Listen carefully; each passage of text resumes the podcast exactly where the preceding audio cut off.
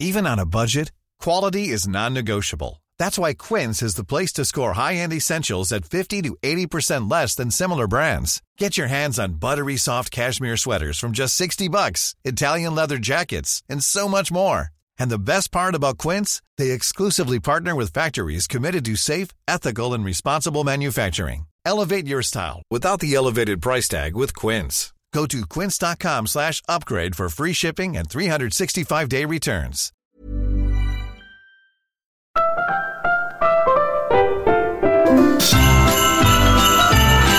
Heraldo Radio, una estación de Heraldo Media Group. La H que sí suena y ahora también se escucha.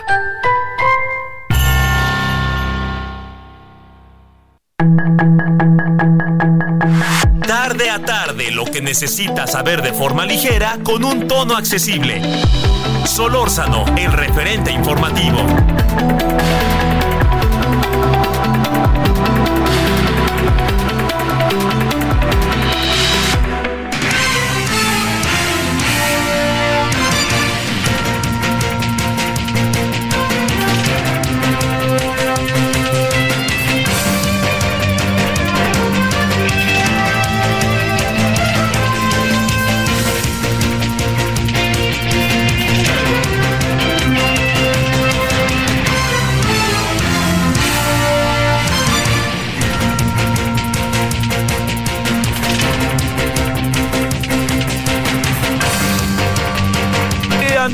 Gracias que nos acompaña tarde, noche o noche ya, de día viernes, viernes 15 de diciembre, día de quincena. Mañana empiezan las posadas, pues empiezan en cualquier momento, realmente en el mes de diciembre, cuando uno quiere. Muchos brindis por aquí y por allá, este, muchas tiendas, este, pues no tan saturadas, lo que, bueno, uno pasa por afuera de las tiendas y algunas las ve saturadas, pero a lo mejor están saturadas también porque es la quincena, ¿no? Y hay que ir a comprar ahora sí que la papa. Entonces, bueno, pero aquí andamos agradeciéndole enormemente que nos acompañe. Estamos en día viernes. Espero que haya tenido un buen viernes. Siguen los fríos. Parece que va a ser un poquito de más frío el fin de semana, pero va a haber cielo abierto en algunas zonas del país, que eso como sea acaba un poquito acurrucándonos. Bueno, les saluda el servidor Javier Solórzano en nombre de todas y todos quienes hacen posible la emisión 98.5 de FM Heraldo Radio desde la Ciudad de México y aquí estamos como todos los días. Eh, le dije ya, su servidor Javier Solórzano, sí, ya le digo que sí y le agradezco muchísimo que nos acompañe. Mire, hay, le, le debo decir que hay una hay una, este, pues sí, hay, hay una controversia que a mí me parece que es una controversia de enorme importancia sobre el tema de la, eh, de la, digamos, de, de, todo el tema, de todo lo que se ha dicho, las informaciones, números que van bien, etcétera, sobre eh, los desaparecidos, las desaparecidas. Yo, digamos, eh, es, es eh, el, gobierno ha apelado a una a un proceso de censo que no es muy claro cómo se llevó a cabo, ¿no? Porque en algunas, eh, digamos, ayer platicando con Elena Saola, platicando con personas que están en estos, en estos temas, Hoy vamos a seguir, por cierto, con el tema en la noche para que le, demos a detalle cómo ve las cosas. Eh, algo que, que verdaderamente nos, nos acaba por, este, por detener es cómo es posible que se haya dado un número y ahora se dio un número tan pequeño, ¿no? Qué bueno que fuera así y ojalá sea así. Pero, a ver, ese número pequeño, ese número, fíjese que no es tan pequeño, perdóneme, de 12 mil personas, un poquito más, hay que sumarle más personas desaparecidas si vemos la propia tabla, ¿no? Porque hay personas que no son identificadas, en fin, y efectivamente, ¿no? Hay mucha gente que, que desaparece y uno no sabe por qué desaparece, y en algunos casos tiene que ver con razones personales, ¿no? Y eso pues este un día uno llega a su casa, agarra sus cosas y se va y nadie se da cuenta, ¿no?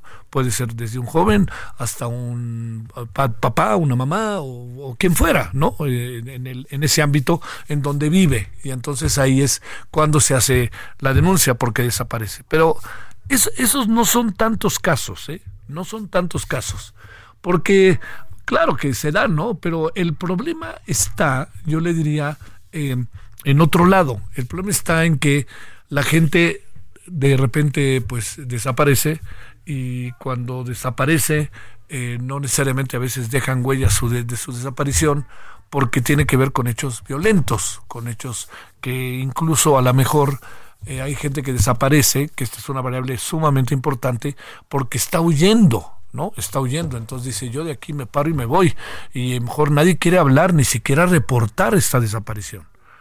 Hay pueblos, pequeñas comunidades en nuestro país, usted lo sabe, Chihuahua, por ejemplo, y en Hidalgo, ¿no? Es un asunto. En Nuevo León hay muchos, en el Estado de México. La gente agarra sus cosas y se va. O sea, con tal de no quedarse. Y antes veíamos que se iba pues un integrante de la familia, dos integrantes, ahora se van familias enteras. Véalo usted en el tema de la migración. Ese es otro asunto que yo creo que es sumamente importante. Que, eh, digamos, yo no quisiera pensar perdón, no lo voy a decir de otra manera, yo no, no, no sería, eh, sería lamentabilísimo que estuviéramos hoy nosotros y que el gobierno que tenemos, este gobierno en particular, estuviera hablando de un proceso de, eh, de minimizar las desapariciones. Créame que sería de una de, una enorme, enorme relevancia que lo hicieran por las consecuencias gravísimas que tiene. Yo digo que con esto no, no hay manera de jugarle a, a, minimizar como seguido lo hacen. Y tan es así que los propios gobernantes eh, van caminando, van, van en la ruta pues de, de la cotidianidad de su, goberna, de su gobernabilidad o su gobernanza, como se dice, y resulta que en ese proceso hay algo que eh, genera una gran cantidad de, dudas, como sucedió hoy con la señora, ayer la señora gobernadora del Estado de México, ¿no? O sea, se hizo bolas. No, no hay seis desaparecidos, bueno, seis desaparecidos. Tenemos diez desaparecidos en el, en el Estado de México por los hechos de hace dos semanas, ¿no? Eh, yo creo que eso le, dirá un poco lo, que en, en, lo que esto en lo que estamos caminando y eso le diría eh, hay una, no, lo secuestraron, no, no, bueno, no tenemos razón. Bueno, sí, sí, se vuelve esto muy complicado, ¿no? Mucho, muy complicado de poder entender. Y sobre todo porque es un asunto que tiene que ver con una dinámica que no solamente empieza y termina ahí, que esto es lo, relevante. Lo relevante está en que se mueve por una gran cantidad de derroteros, y, y, le voy a decir uno de ellos, que no solamente es el secuestro, sino además de que no es solamente el secuestro, aquí también se junta otra variable que son la gran cantidad de amenazas que se han venido dando particularmente ante la, ante la búsqueda de justicia por propia mano, ante la impotencia que viven en poblados como pasó el fin de semana en Texcaltitlán. Entonces, esto que, que, que, le planteo, yo diría que es algo que tenemos forzosamente que, que revisar más ampliamente y no jugar con las cifras un poco para tratar de que se vea que tenemos menos desaparecidos por decreto. Entonces, de esto hablaremos. De esto vamos a hablar y, escucharemos voces como la de ayer de Elena Saola, que la verdad le debo de decir, Elena Saola ayer, en, en, su servidor generó muchas dudas, y además muy bien fundamentada Elena, muchas dudas respecto a lo que hizo el gobierno con tal de tratar de minimizar el asunto o darle una dimensión distinta de la que hay la, existe la percepción. Porque también hay algo, hay mucha gente que muy probablemente no denuncia. Y yo le diría, a ver, si yo denuncio, ¿qué me puede pasar? Que ese es algo que en la sociedad mexicana, en muchas sociedades, pero nosotros sí se nos da muy fuerte, que pues nadie quiere denunciar nada porque dice uno, se me van a venir encima y vayan ustedes a saber, ¿no? Y luego también las personas que buscan y que prefieren no reportar por su desconfianza abierta con el gobierno. ¿De dónde vienen las cifras? Que esto es algo muy importante, como se sabe de las fiscalías locales. ¿Las fiscalías locales están haciendo bien su tarea o no? Y luego también los jóvenes que están este, haciendo el censo, ¿no? Los jóvenes construyendo futuro, en fin, los siervos de la nación, yo le diría, ¿lo están haciendo bien o con qué metodología? Varias, em, hay varias experiencias que son sumamente negativas. Por ejemplo, una de ellas, eh, llegan a una casa y le dicen a la gente, oiga, a ver, este, aquí vive fulano de tal, este, no, pues señor, pues está desaparecido, no se haga, hombre, ahí está el fondo, allá, ahí lo tienen guardado, ¿no? Entonces, o no quiere salir, porque vimos que lo vacunaron contra el COVID. Y todo eso se convierte en, en, en, en momentos de una enorme confusión que no puede uno decir hasta aquí llegamos y ya lo resolvimos. No, aquí el asunto es de otra naturaleza, porque al ser de otra naturaleza requiere otras formas de verse y de actuar y de seguirlo. Yo no, no, no, no pongo en tela de juicio que eh, haya una voluntad manifiesta del gobierno, ¿no? Una voluntad manifiesta de tratar de tener un inventario lo más acabado posible eh, respecto al tema de la del, de los desaparecidos. Pero una cosa es querer tener cifras, acomodar, hacer, y otra cosa, ese es el escenario que tenemos. Y yo le diría, ahí sí, forzosamente requiere todo esto de una revisión sumamente puntual.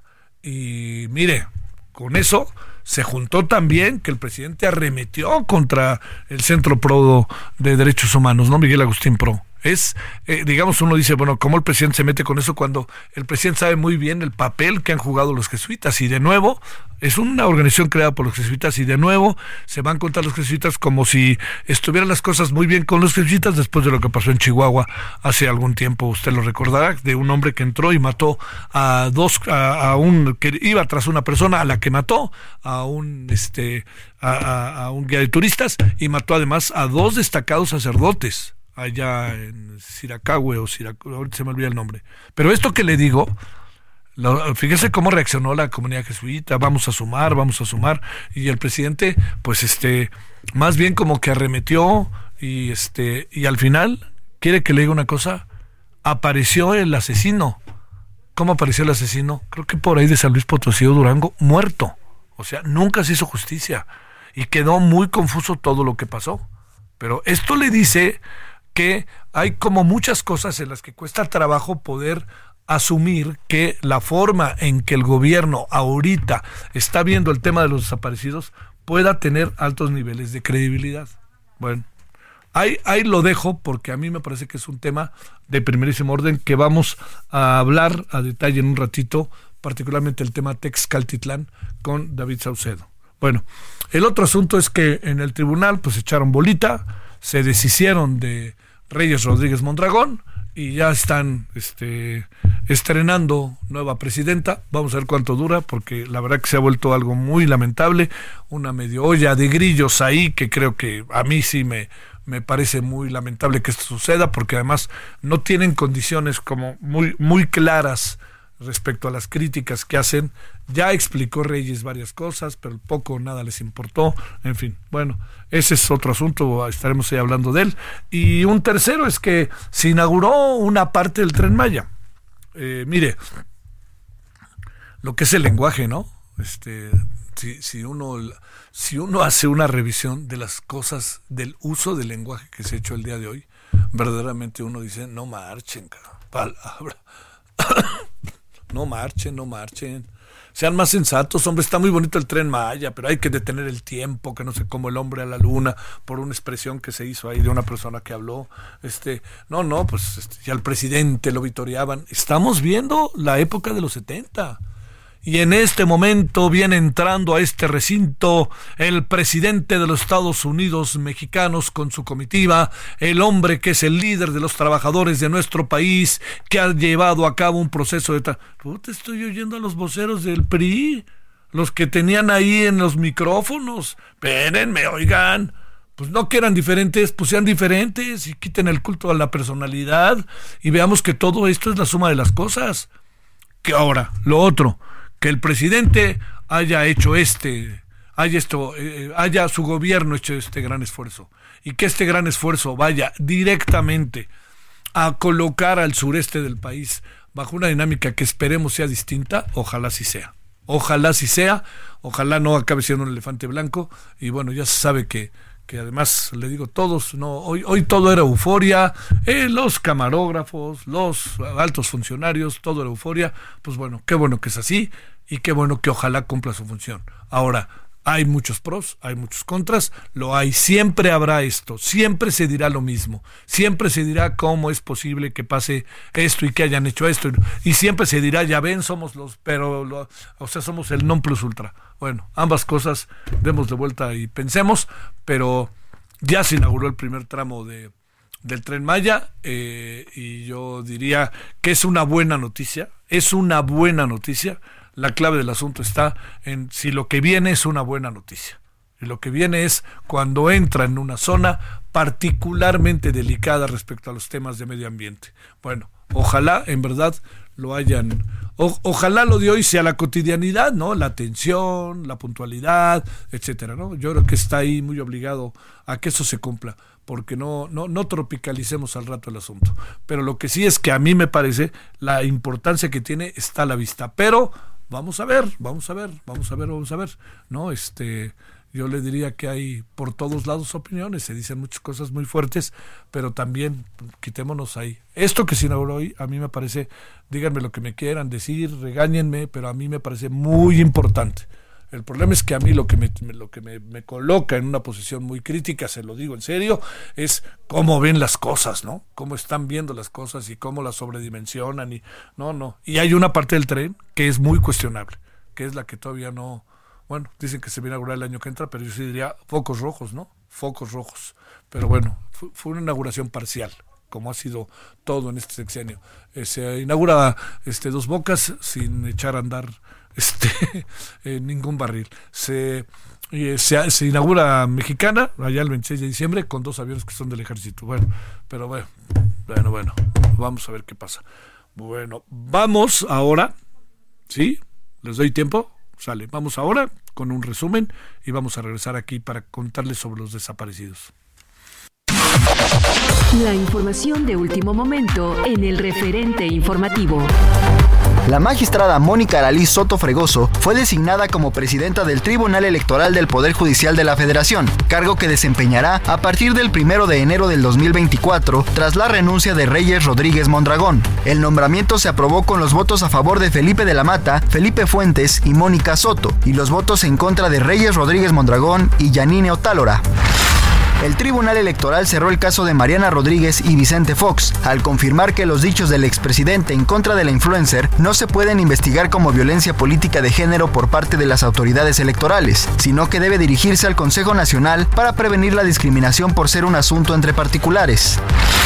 La Fiscalía General de la República, a través de la Fiscalía Especializada de Control Regional en su delegación de Coahuila, mediante recurso de apelación, obtuvo de un tribunal de alzada la revocación del sobreseimiento decretado a favor de Luis N., dueño y presuntamente relacionado con los hechos ocurridos en la mina El Pinabete, por lo que se ordenó que se continúe con la secuela procesal del asunto. Dos hombres murieron y uno más resultó herido durante un enfrentamiento con elementos de la Guardia Nacional en Guadalajara, donde tras los hechos fue liberada una mujer a quien las personas abatidas mantenían cautiva.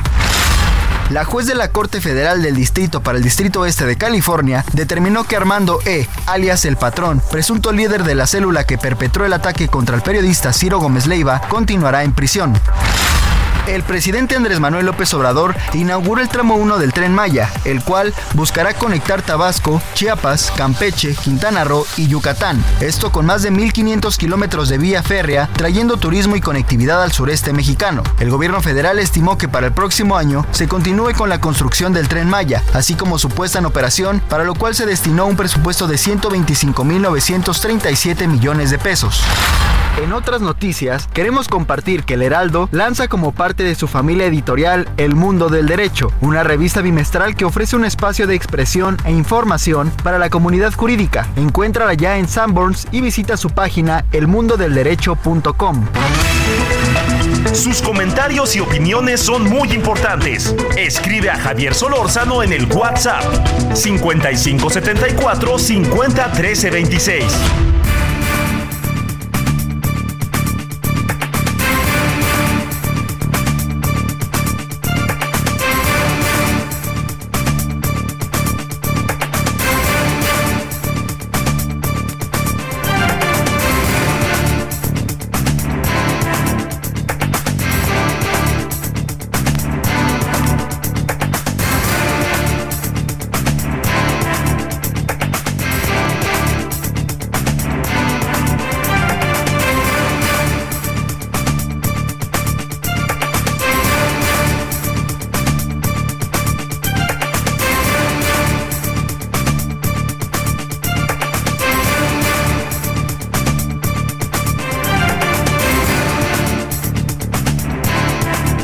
A las 19.19 19, la hora del centro. David Saucedo, consultor en seguridad pública. Querido David, ¿cómo has estado? Muy buenas noches. ¿Qué tal, Javier? Quiero saludarte aquí en la auditoría. A ver, este, desde hace mucho tiempo hemos nosotros colocado en nuestra agenda, como lo sabes, David, el tema de las y los desaparecidos. Hemos hablado con diferentes actores nacionales e internacionales, gente como tú. ¿Qué piensas del informe que se entregó el día de ayer, en donde de repente da la impresión de una cantidad que estaba muy claramente establecida de cuántas personas más menos podrían ser? De repente tuvo una baja verdaderamente significativa, aunque hay que saber leer toda la tabla, como por ahí me decían ayer. A ver. Hay una mezcla de varios, varios fenómenos, varias situaciones que se están incorporando. Por un lado, eh, la labor de recuperación de cadáveres, lamentablemente, que están realizando los colectivos de búsqueda de personas, ha abonado para reducir algunas de las personas que estaban desaparecidas y ahora ya no están en esa calidad, sino lamentablemente en calidad de personas lamentablemente asesinadas. Esto es gracias no al gobierno federal ni a las fiscalías estatales, sino al, valor, al arrojo de los colectivos de búsqueda de personas. En segundo término, hay una operación de maquillaje de cifras que se instrumenta en varias entidades, que por motivos políticos están eh, tratando de eh, reducir este número de personas desaparecidas, incluso a nivel nacional, por recordar la polémica con la que renunció Carla Quintana, la anterior comisionada nacional de búsqueda, y mediante una serie de filtraciones en la prensa, eh, acusaba a Alejandro Encinas de ser el brazo operador de esta estrategia de reducción de cifras, con objetos también eh, propagandísticos. En tercer término, eh, hay ajustes que se realizan en los estados con base en nuevas metodologías y la sumatoria de todos estos factores está provocando que haya una reducción en las métricas pero la percepción generalizada es de que estamos frente a una mega, operación de maquillaje de resultados con el objeto de eh, tratar de mostrar que la estrategia de combate a la inseguridad por parte del gobierno federal es una estrategia exitosa y evidentemente no es el caso. A ver, ¿cómo podríamos tener la definición más acabada de este problema en términos de su registro? Mira, lo que tendría que hacerse es eh, asimilar otras experiencias internacionales en algunos países de Centroamérica, del Cono Sur, eh, se independizó el área de antropología forense, el área dedicada a la investigación de homicidios, con el objeto de que eh, no dependiera directamente de las autoridades eh, encargadas de analizar los casos en donde había la, la presunción de asesinatos extrajudiciales cometidos por fuerzas de seguridad. Lo han comentado varios especialistas en el tema.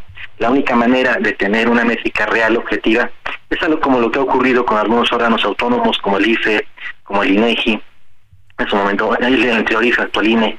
Es decir, que esta área de investigación de la Fiscalía General de la República se independiza por completo para que los casos y análisis de personas desaparecidas, de personas que están en las narcofosas, todo el área de antropología forense puede estar en manos independientes, es decir, de un comité de expertos totalmente apolíticos que pudiera analizar este fenómeno delictivo y realizar las investigaciones pertinentes sin este cariz político de tratar de mover las cifras, como evidentemente es como ocurre a nivel federal y en varios estados. ¿Crees que, bueno, eh, hay una idea de, a ver, te pregunto, ¿piensas que hay una idea de minimizar lo que hay o cómo, cómo deberíamos de ver esto, eh, sobre todo tomando en cuenta que este que digamos si hay una diferencia sustancial, ¿no? No sé qué piensas, es una es una diferencia que marca pues realmente incluso como una diferencia sustancial, punto, ¿no? Sí, no, evidentemente. Eh, eh, lo que sucede es que eh, la narrativa de éxito en la reducción de homicidios que estuvo construyendo durante mucho tiempo el gobierno federal, en voz del propio presidente Andrés Manuel en las mañaneras, se estrellaba con el, número de personas desaparecidas. La mayoría de quienes estamos inmersos en este, en, este, en el análisis de esta problemática concluíamos que no había una reducción de homicidios, sino más bien una reducción en, el, en la recuperación de cadáveres. Y muchas personas asesinadas en realidad estaban en calidad de desaparecidas y esta, eh, esta concatenación de datos rompía la narrativa del gobierno federal de que había una reducción de homicidios. De ahí que eh, se dieron a la tarea, en mi, opinión, de también maquillar las cifras de desaparecidos para hacer para presentar ante la sociedad una reducción eh, global tanto de las personas asesinadas como de las personas desaparecidas. Te mando un gran saludo, David Saucedo, consultor en seguridad pública. Gracias por tu tiempo. Gracias a ti, Javier. Un abrazo. Un abrazo. Bueno, vámonos a una pausa. Vamos a hablar A ver, este, vamos a hablar de los microsismos y vamos a hablar de los tiburones. Particularmente hay uno en Playa Quieta que volvió a aparecer este, y causó la muerte de una persona allá en este en Cihuatanejo. ¿Anda pasando algo o en fin? ¿O, o qué? ¿Es Spielberg o qué? Bueno, pausa. El referente informativo regresa luego de una pausa.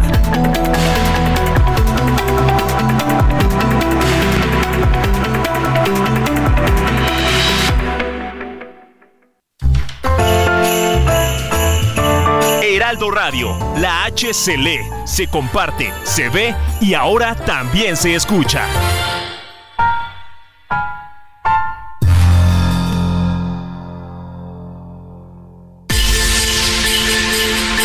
Escucha la H, Heraldo Radio.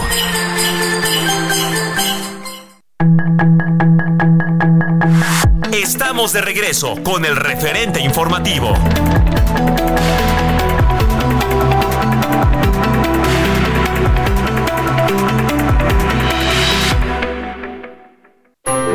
Sigue creando momentos únicos con Ford. Estrena tu Ford preferido con tasas desde 0% y seguro promocional. Visita a tu distribuidor Ford más cercano. Consulta términos y condiciones en Ford.mx. Vigencia del 1 de diciembre de 2023 al 2 de enero de 2024. Sigue creando momentos llenos de estilo deportivo con Ford Escape híbrida. Estrena a 24 meses sin intereses y seguro promocional. Visita a tu distribuidor Ford más cercano. Consulta términos y condiciones en Ford.mx. Vigencia del 1 de diciembre de 2023 al 2 de enero de 2024. En el referente informativo le presentamos información relevante. Mónica Soto será presidenta del Tribunal Electoral del Poder Judicial de la Federación. Defensa de García Luna solicita nuevo juicio para apelar por su libertad. Desecha Tribunal Electoral queja de Mariana Rodríguez contra Vicente Fox. Consejerías en INE se resisten a retirar ultimátum a Tadei. Congreso de la Ciudad de México aprobó el paquete económico 2024. Niegan libertad condicional a presunto autor intelectual de atentado contra Ciro Gómez Leiva. Mueren dos personas en enfrentamiento con la Guardia Nacional en Guadalajara. Heraldo Media Group lanza al público El Mundo del Derecho, una revista bimestral que ofrece un espacio de ideas, información y expresión para la comunidad jurídica que busca fortalecer y enaltecer la práctica profesional de la abogacía. Encuéntrala en Sanborns y visita su sitio elmundodelderecho.com. Sus comentarios y opiniones son muy importantes. Escribe a Javier Solórzano en el WhatsApp 5574 50 13 26.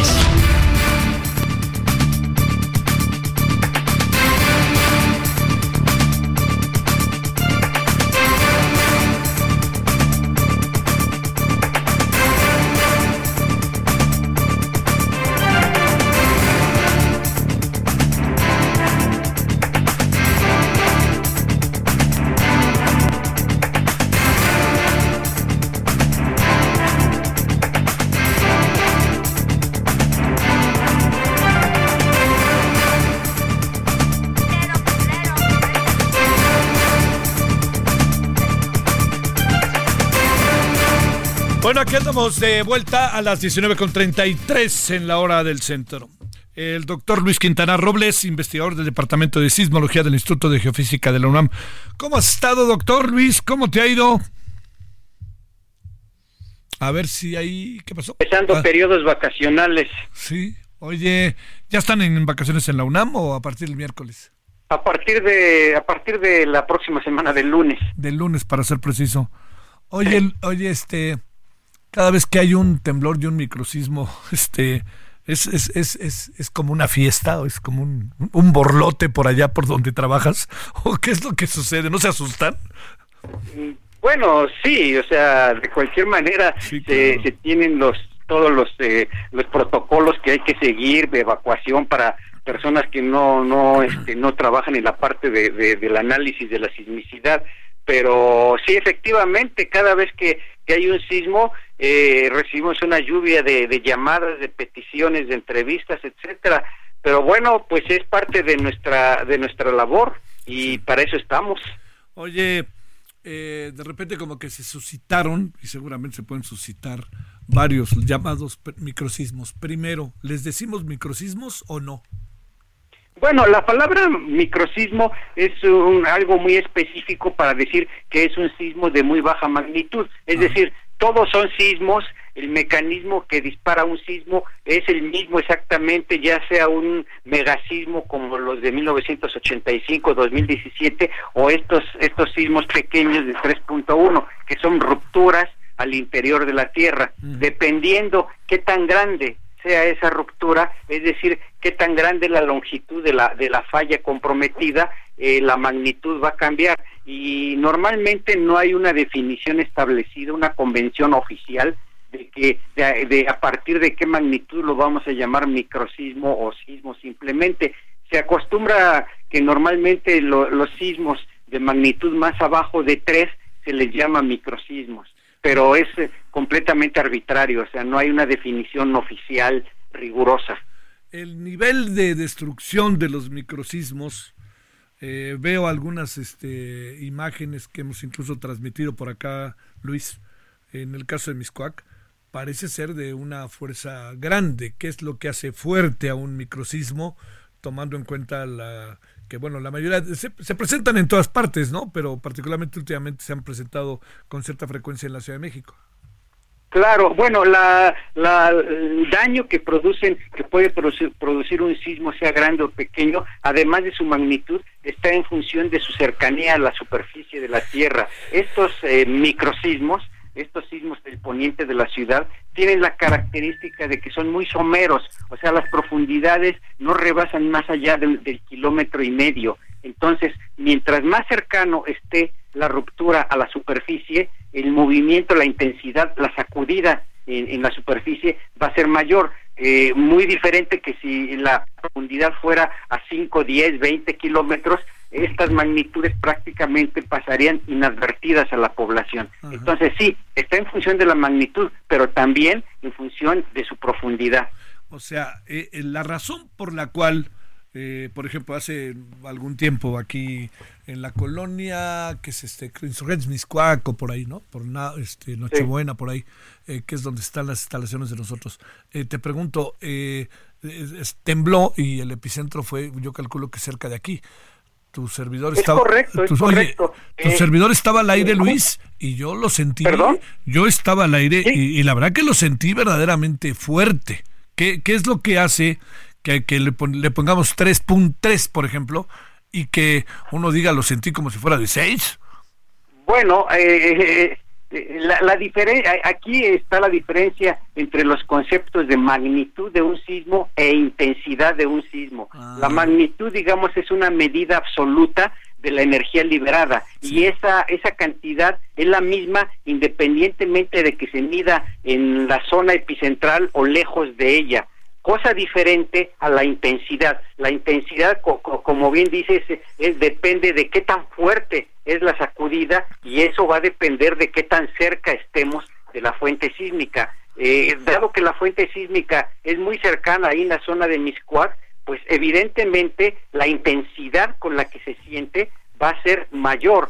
Eh, si nos alejamos algunos kilómetros, eh, pues veremos que eh, esta, esta, esta magnitud de 3.1 pues prácticamente ya produce muy pocos o ningún daño. Es decir, gente que viva, por ejemplo, en la zona de, de Iztapalapa, de, eh, de Azcapotzalco, pues prácticamente probablemente lo sientan, pero los daños no van a ser ya, digamos, eh, con esas intensidades. De hecho, hay mucha gente que dice que en este sismo prácticamente las cosas que había en las repisas volaron, volaron y es verdad, es verdad, porque como estamos están tan cerca del epicentro, el, la, la, el movimiento de los bloques al interior de la Tierra es como si de repente les quitaran el piso y cayera, y es la razón por la cual se siente tan fuerte.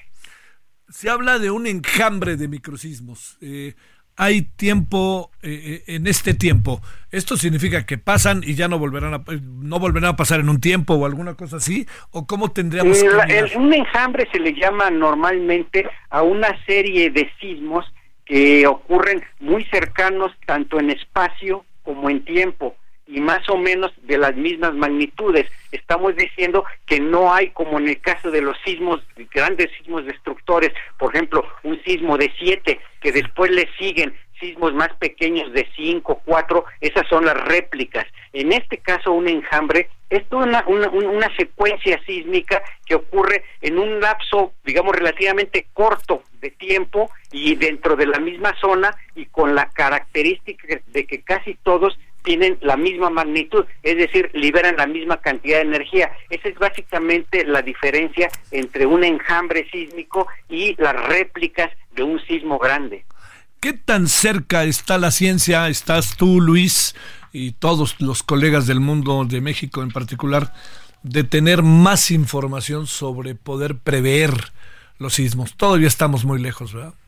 Eh, pues sí, bueno, aquí simplemente hay que recordar que la sismología es una ciencia, digamos, relativamente, entre comillas, joven.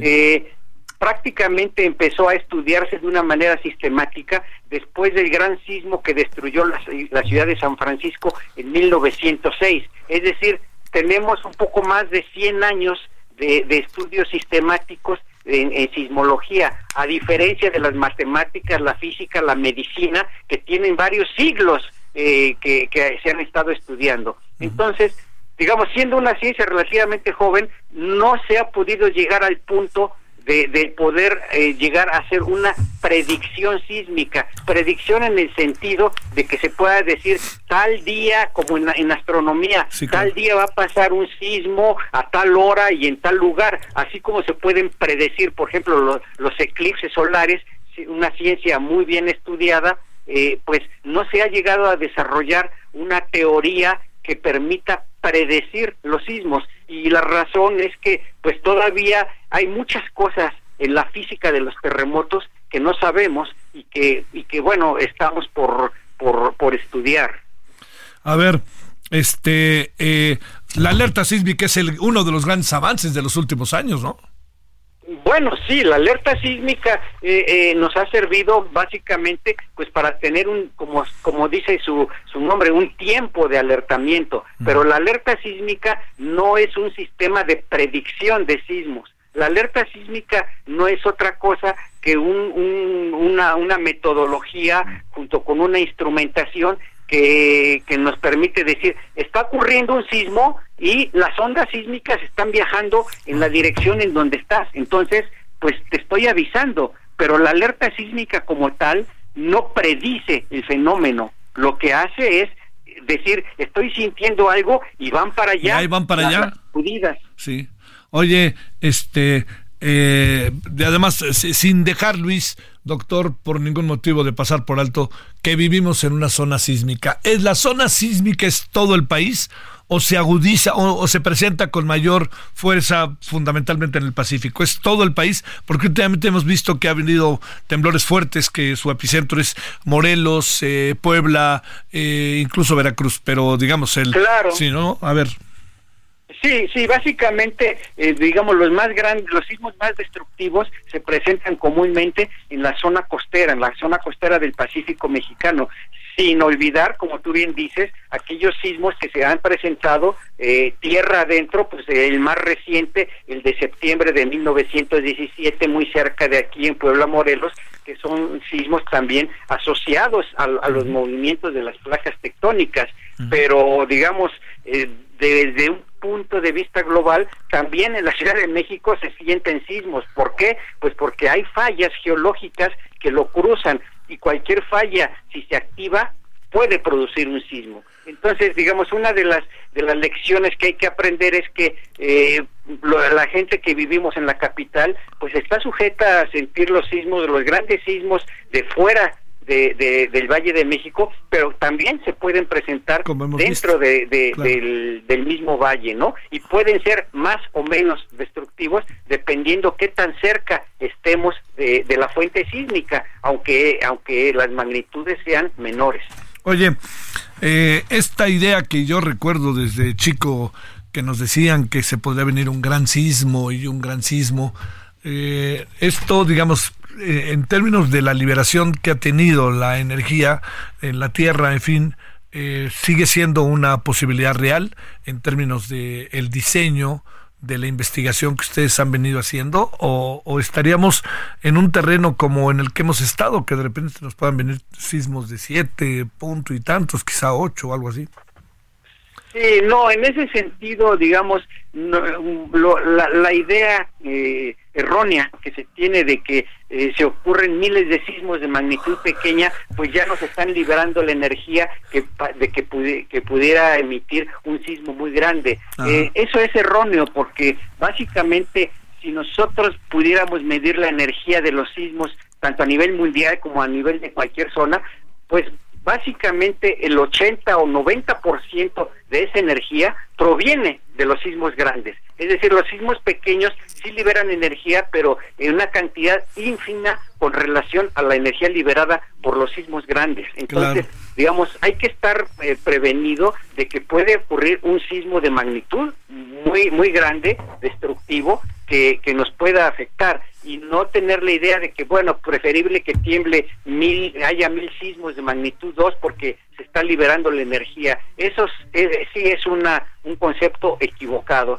Y, es eh, realmente debido a que pues la energía liberada está aumentando de una manera exponencial y no lineal cuando aumentamos su magnitud. Es decir, un sismo de magnitud 3 puede liberar 30 veces más energía que un sismo de magnitud 2 pero un sismo de magnitud 4 libera 30 al cuadrado veces la energía, o sea, no va aumentando linealmente la energía conforme aumenta la magnitud, sino que aumenta de manera exponencial.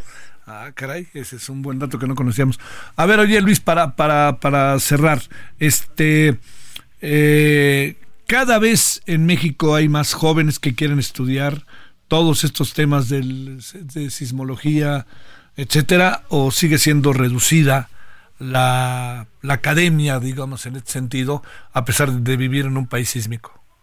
Mm, pues eh, lamentablemente eh, es cierta esta última observación, o sea, eh, en México lo que podemos ver es que si, si, nos vamos a las estadísticas, la, la, las personas, los jóvenes, prefieren estudiar carreras por así decirlo, como liberales, tipo medicina, abogacía, contaduría, es decir, eh, carreras que les permitan eh, de manera rápida poder entrar a un mercado laboral. Eh, las, las carreras de tipo científico, física, matemáticas, química, ciencias de la tierra en general, son carreras que generalmente para poder desarrollarse de manera apropiada requieren de un posgrado. Entonces, eh, eso conlleva un tiempo mayor de estudio y bueno, lamentablemente en nuestro país por lo menos eh, es, es poca la cantidad de, jóvenes que se animan a seguir estudios superiores. Bueno, lo que sí es que hay que estar preparados porque en cualquier momento, querido Luis Quintanar, va a temblar. Eso sí, definitivamente, como, como dije hace un momento, una de las lecciones que debemos de tomar con esto es que la población debe tener conciencia de que vivimos en un país sísmico y en particular la gente que vivimos en la Ciudad de México puede sentir sismos tanto de afuera como de adentro de la Ciudad de México. Doctor Luis Quintana Robles, qué bueno que ya van a entrar a vacaciones del Departamento de Sismología del Instituto Geofísica de la UNAM, investigador. Gracias Luis, doctor, muy buenas noches. Al contrario, gracias a ti y a sus órdenes. Gracias. Bueno, vámonos a las 19.48, eh, 19.48 en la hora del centro. Eh, pues hablando de desaparecidos, nos aparece... Solórzano, el referente informativo. Ahora sí que, ¿qué pasó? Me dejaron ahí a la mitad. Bueno, Lizeth Cuello, ¿qué pasa allá en Chiapas? A ver, muy buenas noches. ¿Me escuchas, Lizeth? Informarte que el exalcalde de frontera Comalapa en el estado de Chiapas, Irán Mérida Matamoros, está desaparecido desde la mañana de este jueves luego de salir de su domicilio de acuerdo con el número de registro de atención 1150 diagonal 2023 emitido por la Fiscalía contra la desaparición forzada de personas y la cometida por particulares. La última vez que se le vio al exalcalde fue cuando salió de su domicilio ubicado en la ranchería Santa Apolonia en frontera Comalapa Alrededor de las 9 de la mañana con 15 minutos del pasado jueves. Sus familiares informaron que eh, pues el exalcalde iba a bordo de su camioneta eh, particular e iba rumbo a Tuxtla Gutiérrez cuando ya no se comunicó nuevamente a su casa. Sus familiares están pidiendo el apoyo para su localización ya que temen que haya sido privado de su libertad. Finalmente eh, te comento que bueno pues se prevé que realicen algunas otras movilizaciones para exigir precisamente las autoridades de la Fiscalía General del Estado que inicien pues la búsqueda de este exalcalde ya que aseguran pues hasta el día de hoy no ha logrado comunicarse con sus familiares. Ese sería el reporte, Javier. ¿De qué partido es el alcalde, Lisette? Es del Partido Verde, eh, es el exalcalde eh, precisamente de Frontera Comalapa, el municipio en donde pues ya desde hace eh, pues principios de este año se han estado registrando enfrentamientos de manera continua y donde es el municipio Javier en donde más personas desaparecidas hay en un tramo carretero que es el de Nachic a Comitán, en donde principalmente están desapareciendo estas personas al parecer en manos del grupo del crimen organizado que está pues liderando la zona que es el cártel Jalisco Nueva Generación, Javier. Oye, este, ¿hay mucha gente desaparecida en la zona o, o que alcanzan a apreciar en términos de los datos, de las denuncias, etcétera? Eh, así es, Javier. Bueno, pues aproximadamente hay un cálculo de enero a la fecha de más de 800 personas que han sido desaparecidas. El dato exacto de este tramo eh, no lo tengo en mente, sin embargo, Frontera Comalapa, Comitán, eh, son de los municipios que están punteando estos números de personas desaparecidas en este 2023, Javier. Un gran saludo, Lisette. Buen fin de semana. Gracias. Muy buenas noches. Gerardo Moreno, vámonos contigo a Sonora. Gerardo, ¿cómo estás? Buenas noches. Hola, ¿qué tal Javier? Muy buenas noches, qué gusto saludarte a ti y al auditorio. Y te quiero comentar que por primera vez en la historia de nuestro estado, de acá de Sonora, en la próxima legislatura habrá representación indígena en el Congreso del Estado. Y es que el día de hoy el Pleno del Instituto Estatal Electoral aprobó que los menos del Distrito 20 con cabecera en el Chojoa y el Distrito 21 de Guatabampo se postule solamente a candidatos que pertenecen a una etnia originaria de estas regiones y en la próxima legislatura pues habrá al menos dos diputados indígenas. Te platico que este acuerdo fue de manera unánime donde además se determinó que tanto partidos, coaliciones y candidaturas comunes deberán postular a sus candidatos de forma paritaria. Es decir, que si postulan a una mujer en un distrito, en el otro deberán postular a un hombre. De esta forma, pues buscará que se haya una diputada mujer y un diputado hombre en las representaciones indígenas. Te platico que el presidente del instituto, el consejero Nery Ruiz, pues informó que esta acción afirmativa tiene el objetivo de garantizar la correcta participación y representación política de pueblos y comunidades indígenas de Sonora, esto obedeciendo a un fallo que emitió la Sala Superior del Tribunal Electoral, donde se determina que en aquellos distritos donde hay al menos el 60% de la población de comunidades indígenas se debe garantizar candidaturas exclusivamente a personas indígenas. Y es que en el distrito 20 te platico que el 63.6% de la población es de alguna etnia indígena, principalmente la etnia mayo, y en el distrito 21 de Guatabampo es el 53.1, pero como son mayoría, se tomó la determinación de que sea un representante indígena las candidaturas que se postulen en estos dos municipios. Aquí es principalmente Etnia Mayo y también Guarijío del sur de Sonora, los dos distritos, Javier. Sale este, bueno, pues es un gran, gran asunto en, la, en términos de nuestra historia de país, historia del Estado. Muchas gracias, Gerardo. Buenas noches. Gracias, buenas noches. Vámonos en un breve resumen de lo que trae Noemí Gutiérrez con el tren Maya y las actividades de el presidente. Adelante. Hola, muy buenas noches, Javier.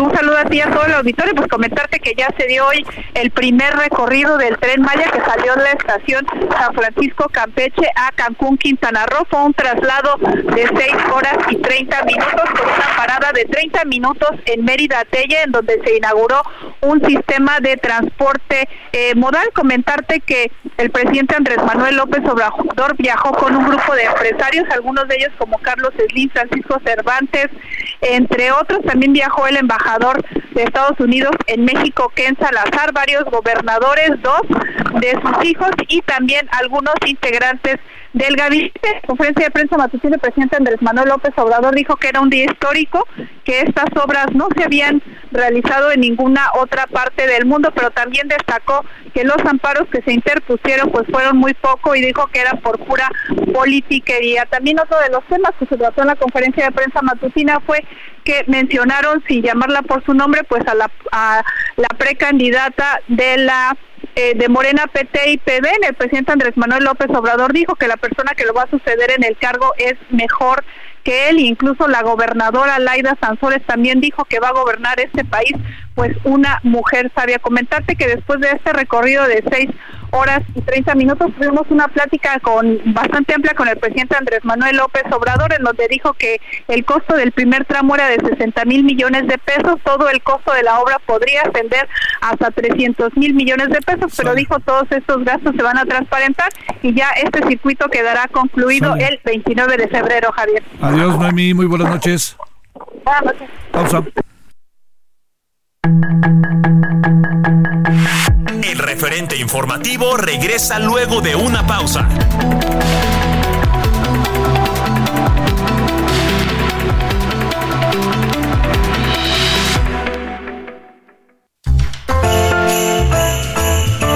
Heraldo Radio, la H se lee, se comparte, se ve y ahora también se escucha. Hey, it's Ryan Reynolds, and I'm here with Keith, co star of my upcoming film, If, only in theaters, May 17th. Do you want to tell people the big news? All right, I'll do it. Sign up now and you'll get unlimited for $15 a month and six months of Paramount Plus Essential Plan on us. Mintmobile.com slash switch. Upfront payment of $45 equivalent to $15 per month. Unlimited over 40 gigabytes per month. Face lower speeds. Videos at 480p. Active Mint customers by 531.24 get six months of Paramount Plus Essential Plan. Auto renews after six months. Offer ends May 31st, 2024. Separate Paramount Plus registration required. Terms and conditions apply if rated PG.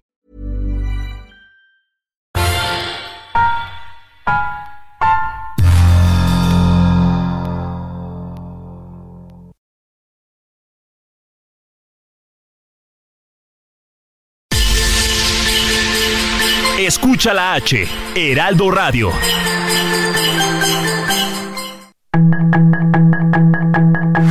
Estamos de regreso con el referente informativo.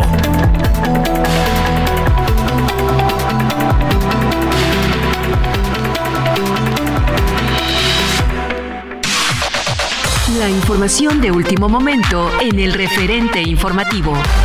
Habitantes de la colonia Los Lirios bloquearon con basura la carretera libre Acapulco, México, como medida de protesta para exigir a las autoridades municipales la recolección de residuos, la mayoría de ellos orgánicos que están generando olores fétidos, además de la presencia de animales como las ratas, víboras y alacranes.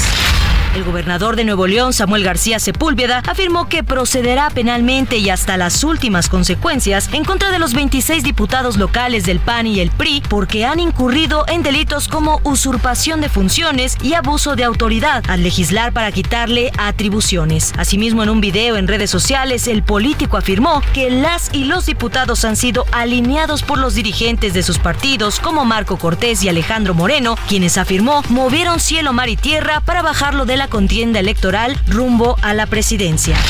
En el marco del Foro Mundial de Refugiados, Joel Hernández, subsecretario de Derechos Humanos y Asuntos Multilaterales, alertó que México ocupa el tercer país con el mayor número de nuevas solicitudes de refugio en el mundo. De acuerdo a los datos de 2013 a la fecha, se han reconocido como refugiados 106.266 personas y otorgando protección complementaria a 9.844 extranjeros, un total de 116.110. La fortuna del magnate mexicano Carlos Slim superó los 100 mil millones de dólares por primera vez en la historia, así lo reveló Bloomberg. De acuerdo con la firma, el presidente vitalicio de Grupo Carso ha visto crecer su fortuna unos 27 mil millones de dólares en 2023, incluidos los 3 mil millones de dólares que sumó este jueves, de acuerdo con el índice de multimillonarios que actualiza diariamente. Pese a los múltiples denuncias por agresiones a socios conductores, Uber hizo oficial su alianza con el sindicato de taxistas Andrés Quintana Roo. Con esto la unidad del gremio podrá realizar viajes dentro de la plataforma. El exalcalde de Frontera Comalapa, Irán Merida Matamoros, está desaparecido desde la mañana del jueves, luego de salir de su domicilio. El exalcalde iba rumbo a Tuxtla Gutiérrez cuando ya no se comunicó con su familia. Sus familiares piden apoyo para su localización, ya que temen que haya sido privado de su libertad. Sus comentarios y opiniones son muy importantes. Escribe a Javier Solórzano en el WhatsApp 5574 501326. Bueno,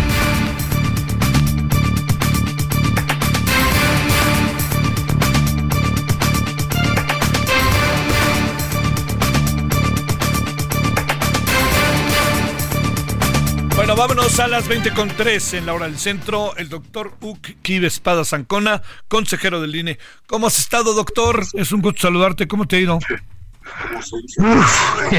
pues en la intensidad, que te digo? A ver, como luego dicen, vamos a hacerle como el descuartizador, ¿no? Vamos por partes. A ver, este, a ver, déjame entrar en lo que puede llamar más la atención, doctor, respecto a lo que piense, a lo que puede ser importante para la gente. Las multas son grandes, estas multas que hoy se dictaron respecto a los partidos políticos. A ver, alguna reflexión sobre eso y qué es lo que piensas. Bueno, a ver, las multas pueden ser elevadas cuando las faltas son amplias. Sí. Y hay, hay varios momentos en los que hemos encontrado esto. No es una primera vez en la en la historia del INE ni de muy lejos. El año pasado también impusimos multas. Eh, la mayor de ellas, si mal no recuerdo, se elevó a 300 millones de pesos. A ver, una de las actividades, de las obligaciones más importantes del instituto es vigilar el ejercicio del dinero de los partidos políticos, que ha sido siempre eh, uno de los grandes problemas de la democracia electoral mexicana. En ese sentido, pues lo que estamos haciendo es cumplir eso.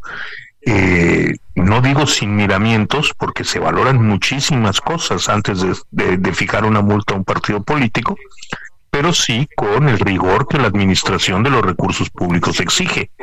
Y pues eso es lo que ha resultado por una diversidad de faltas, principalmente por la ausencia de eh, declaraciones eh, puntuales y precisas sobre el gasto de cada de cada partido y de quienes participan en él. Sí, claro. Oye, eh, a ver, uno lo que se pregunta mucho, doctor, es, eh, aquí se puede hacer algo ante la reincidencia o estas cosas, ¿cómo funcionan? Eh? Bueno, la reincidencia implica el, el incremento de las multas, que eh, si se vincula al dolo puede llegar a ser el 200% del, de los montos involucrados. Es decir, la- las multas no son eh, pues una boleta por estacionarse mal que eh, un partido pueda pasar por alto. No, la idea de, de las multas es que inhiban las acciones de las que resultan estas. Eh, y bueno, de alguna manera se ha logrado. El, el aparato administrativo de los partidos políticos hoy atiende con mucho más rigor el gasto que ejercen de lo que ocurría, por poner un número, hace 10 años. Falta mucho. Seguimos encontrando demasiadas irregularidades, pero no dejamos de avanzar. Y bueno, eso es lo que nos toca a nosotros, darle a la sociedad la garantía de que lo que gastan los partidos políticos eh, está siendo vigilado y que en su caso, si se ejerce mal, si se ejerce eh, hacia cosas prohibidas, eh, pues esto tendrá consecuencias importantes para el partido político. Oye, este, eh, doctor, eh, la, la, la que aquí también uno este, se pregunta es, eh, bueno, que sé que, que, que está es público y sabido, pero vale la pena recuperarlo si no te importa, es qué se hace con el dinero de las multas. Eh, se va al CONACIT, no recuerdo cuál es el nuevo nombre del CONACIT, pero se va directamente Con- para allá. oye, con la HCIT. Bien, pues se va directamente para allá. Sí. Oye, este, y la Es decir, ya no se regresa a la tesorería como antes, sino que se focaliza en la investigación científica y tecnológica. Bueno, esperemos que ahí gire bien el asunto. A ver, otra cosa, este, ya resolvieron todo lo que tenía que ver con la propuesta que hizo la presidenta consejera eh, respecto al nombramiento y qué puede pasar ahí, que sé que eso también ha sido un asunto muy debatido. No, la propuesta no la hizo la consejera presidenta, la hizo el consejero Montaño. A, Jorge y a petición mía, sí, a petición mía la retiró.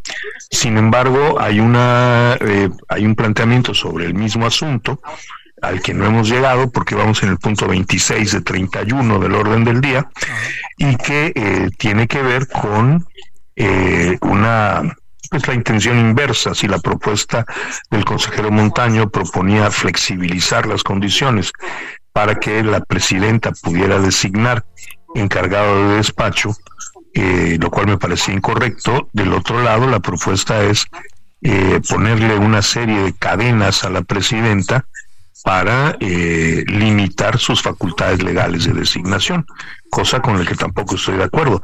Pero el problema más, va más allá. No se trata de un acuerdo cualquiera, se trata de que en el instituto tenemos un conflicto que es público en torno a la designación de estos funcionarios y que lo que se trata, lo que se está intentando hacer por parte de quienes hacen esta propuesta es restringir las facultades que la presidenta tiene, lo cual inevitablemente acabaría en un litigio en el Tribunal Electoral, cosa que a estas alturas del proceso me parecería muy lamentable. Híjole, déjame agregar otra cosa, doctor, y luego con el lío que trae el tribunal, ¿no? Bueno, sí, a ver, este, no lo quería decir porque ya lo dije tres veces en la sesión, pero me parece que eh, pues no es una buena idea remitir los conflictos internos del INE a un tribunal que, que malamente ha podido resolver sus propios conflictos internos si me permites, comparto lo que dices, doctor. A ver, oye, Uki, este, otra cosa que, que por ahí anda, ¿cómo, ves el proceso eh, electoral? en función de todos estos ruidos que están en nosotros, entre nosotros, el tribunal, los líos del INE, que además de alguna otra manera le dan pólvora al señor inquilino de Palacio Nacional, ¿no? Bueno, a ver, hemos tenido un conflicto muy fuerte a lo largo del año pasado con la presidencia de la República que ha cesado eh, algo así como medio año a la fecha. Pero lo cierto del caso es que estos conflictos de lado y lado, lado tribunal, lado INE, no benefician la imagen de las instituciones, eh, pueden llegar a generar dudas en el caso del INE, que es de quien yo puedo hablar, eh, incluso infundadas sobre eh, la institucionalidad y la integridad con que se desarrollará la elección. Creo que esas son ideas que van más allá de la realidad, pero elevar al debate público el conflicto en designación de funcionarios eh, convierte eh, un conflicto interno en un asunto de atención general que no beneficia la imagen del instituto y la confianza de la ciudadanía independientemente de, si, de quien tenga razón o no en confiar o desconfiar del INE, la desconfianza de la ciudadanía no es un factor que contribuya a la credibilidad de las elecciones, aunque realmente nada esté en riesgo, porque nada está en riesgo. Es decir, el INE va a entregar una elección íntegra, más allá de quién ocupe o deje de ocupar la Secretaría General o de que eh, uno u otro, una u otra posición prevalezca en el tribunal. Pero en todo caso, no me parece adecuado que el INE sea el protagonista de estos conflictos. Oye, eh, sé que puede resultar en la cotidianidad del INE muy obvio, pero ¿dónde radica esta enorme relevancia de la Secretaría General para el Instituto? La Secretaría Ejecutiva, es que la Secretaría, Ejecutiva, digamos que es la, a ver, la Secretaría Ejecutiva es, digamos, la jefatura de gobierno, en tanto que la presidencia es la jefatura de Estado. Es decir, la operación cotidiana de gobierno del instituto la ejerce eh, la Secretaría Ejecutiva. Eh, su importancia orgánica es enorme. De hecho, en mi opinión, es una de las posiciones más complejas y difíciles dentro del Estado mexicano en su conjunto, comparable con la Secretaría Técnica de la Cámara de Diputados y algunos otros cargos por allá. Pero vamos, es una, es una función muy importante, una función crítica que entre otras cosas tiene, aparte de la organización interna, tiene la responsabilidad del ejercicio presupuestal, por ejemplo. Sí, claro. Este, eh, entre paréntesis, solo eso sería suficiente para que yo nunca en la existencia pueda aceptar un cargo así. O sea, que bajo mi firma se ejercieran 20 mil millones de pesos, este, ahora sí que Dios me libre, ampare y me favorezca. Pero afortunadamente, eh, pues hay gente que sí está dispuesta a afrontar esa, esa monumental responsabilidad y gracias a estas personas es que el INE funciona con la fluidez y eficacia que funciona. Oye, y algunos lo han hecho muy bien, la verdad, hay que reconocerlo, porque sí, que qué responsabilidad, ¿no, doctor?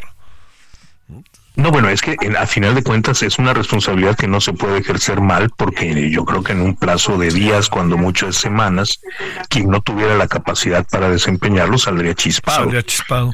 Pero lo cierto es que es una posición que ejerce que, que exige una gran presión, una enorme capacidad de trabajo, eh, una resistencia casi infinita al estrés, en fin, eh, que, que, que, que, como a la persona que ejerce esta, esta posición, eh, pues se le impone una carga casi sobrehumana. No digo sobrehumana porque la realidad es que son humanos los que la han sacado, pero sí es, es una carga francamente monumental. Oye, este, ¿entran a vacaciones o no entran a vacaciones? ¿Ya terminaron las sesiones? ¿Todavía ahorita con qué temas están y qué va a pasar el fin de semana y la semana que entra? Eh?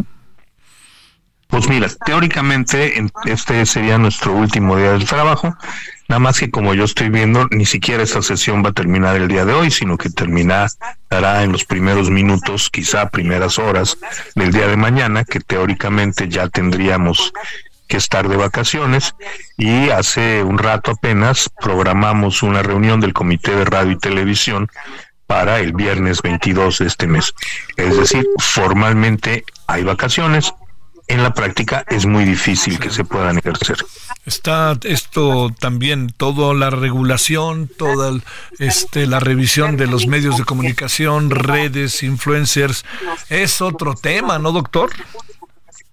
E, efectivamente, se ha criticado mucho el tamaño del aparato del INE, pero no hay otra manera de ejercer tantas funciones. Por un lado, estamos monitoreando medios de comunicación, por otro lado, estamos detectando información falsa o faltas a las reglas de campaña en redes sociales. Paralelamente vigilamos el ejercicio presupuestal, recibimos quejas sobre conductas imparciales de funcionarios públicos y una larga serie de etcéteras que eh, a pesar del tamaño del aparato del INE lo hace trabajar a, a, marchas forzadas a lo largo de todo el proceso electoral. Oye, este eh, han estado inevitablemente rebasados por la terca realidad y por las nuevas realidades en estos procesos que vivimos los meses anteriores, en donde la elección, en algún sentido, las campañas se adelantan, precampañas que parecen campañas. ¿Ahí cómo ves las cosas, eh? Pues mira, tanto como rebasados no lo cierto es que ha habido novedades eh, de un peso también grande, pero el INE ha estado a la altura, es decir, las precampañas que finalmente no fueron precampañas por decisión del tribunal, exigieron una vigilancia adicional que fuimos perfectamente capaces de proporcionar. De hecho, estamos eh, justamente en este momento sancionando eh, gastos injustificados, no declarados en, en estos procesos. Es decir, eh, el INE ha tenido la capacidad de responder a exigencias extraordinarias. Vamos, el, aparato funcional del INE es un aparato muy eficaz y de amplias capacidades. No quiere decir que quienes estamos allá no, no estemos sometidos a presión permanente, a jornadas de trabajo extenuantes, pero bueno, pues hasta concursa uno para meterse ahí. Claro. El chiste es que este aparato ha garantizado y garantiza para 2024 elecciones íntegras, en condiciones de cada vez mayor exigencia institucional, pero también en, condiciones de mayor rendimiento institucional. Sí, sí, sí. Eh, das un pronóstico de cómo nos vienen las elecciones. Va a estar complejo, ¿no? Pero complejo por, por todo, ¿no? No tiene que ver con ustedes, ¿no? No, bueno, a ver, hay una complejidad política, como siempre que hay elecciones en el país. Eh, a ver, hay cosas que se repiten mucho. Ese es el proceso más grande de la historia. Hombre, sí. Y dentro de seis años también será el proceso más grande de la historia. Y así sucesivamente.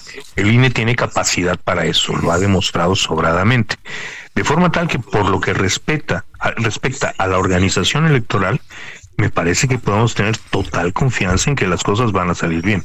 Que el conflicto político, el debate entre los partidos, eh, la contraposición de proyectos sea ríspida, por un lado es parte de la normalidad democrática y por otro lado no es algo que impacte directamente el funcionamiento del instituto, si bien también es cierto que nos hemos visto involucrados en conflictos muy duros como otra vez la confrontación con la presidencia de la República el año pasado. Te mando un gran saludo, doctor. Gracias por tu tiempo, porque sé que te tienen sometido a, unas reuniones intensísimas. Pero muchas gracias, doctor Ucupis Espada. No, no, al contrario. La verdad, la verdad, te lo agradezco mucho. ¿eh? Muchas gracias. Te lo agradezco mucho, doctor. Hasta luego, muchas gracias. 2017 en la hora del centro. Pues ya escuchó en qué anda el INE. Ya ahora sí, y qué mejor que de un consejero, de los nuevos consejeros, vamos a ponerle comillas a los nuevos consejeros, ¿no? Así, la palabra nuevos, como si ya llevan más de un año, pero me refiero, están en esta nueva etapa, han regresado, este, han, ya, van gestando todo su trabajo, y hay muchos líos. oiga, le, le voy a contar para que se dé una idea las multas de los partidos por irregularidades que el Instituto Nacional de Electoral ha dado a conocer el día de hoy. ¿eh? Ahí le va si le parece. Dice, este, le digo, eh, reflexiones, comentarios, sujetos obligados, el dictamen de la fiscalización en conductas diversas, tales como haber recibido, este, eh, digamos, eh, especie de personas, eh, haber recibido irregularidades que se encontraron. Eh, la, ahí le van las multas. El PAN, 6 millones 861 mil y más. Voy, voy a dar nomás el, la primera cifra del monto en millones y luego la que es en, en, este, en miles. Eh, eh, este, en, en 100 miles. Partido Revolucionario Institucional, 1.643.000. Eh, Partido de la Revolución Democrática, 1.168.000. Partido del Trabajo, un millón doscientos setenta y seis mil. Partido Verde Ecologista Mexicano es el segundo que más, que más gastó y que más multas ahí por ahí tiene, ¿no? Que es 8 millones 540 mil. ¿Y sabe quién se llevó la mano? 75 millones 996 mil, podemos decir 76 millones de parte de Morena. Las presentes sanciones serán modificadas derivadas de ratas o criterios aprobados o lo que digan los partidos. Pero eso es lo que hoy encontraron. Es como la Auditoría Superior de la Federación, que se dice mucho, ¿no? Es que la auditoría saca un informe y dice, eh, tal dependencia debe cientos de miles de millones de pesos que no registró, ¿no? Bueno, eso es lo que tiene la auditoría. Y hay un segundo momento en donde la, la dependencia tiene el derecho de decirle a la auditoría, a ver, no, tú tomaste en cuenta esto, pero no tomaste en cuenta esto y esto y esto. Entonces la auditoría se va otra vez allá a sus oficinas de la auditoría y revisa y dice, ¿se acuerdan de los 100 mil y tantos pesos que debía esta dependencia? Pues no fueron 100 mil, fueron 300 mil o fueron 50 mil. ¿no? Que difícilmente falla la auditoría en ese sentido, es muy profesional. Bueno, vámonos con Antonio Ramírez. Mi querido Antonio, adelante, ¿cómo va Acapulco el fin de semana?